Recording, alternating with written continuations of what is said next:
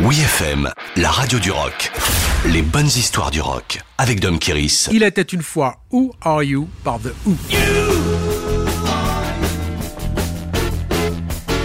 Sur la pochette de l'album Who Are You, sorti en août 1978, Kiss Moon est à califourchon sur une chaise sur laquelle est inscrit Ne pas enlever.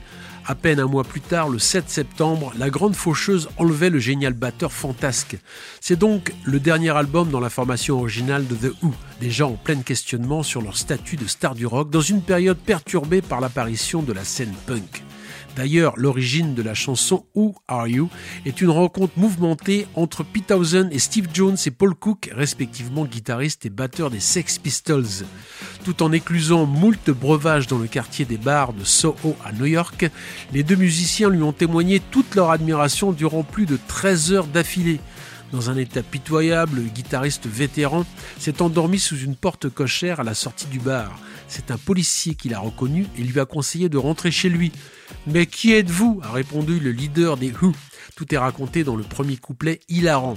De son côté, Roger Daltrey, se sentant menacé par l'émergence de nouveaux talents punk, chante d'une manière encore plus agressive qu'à son habitude.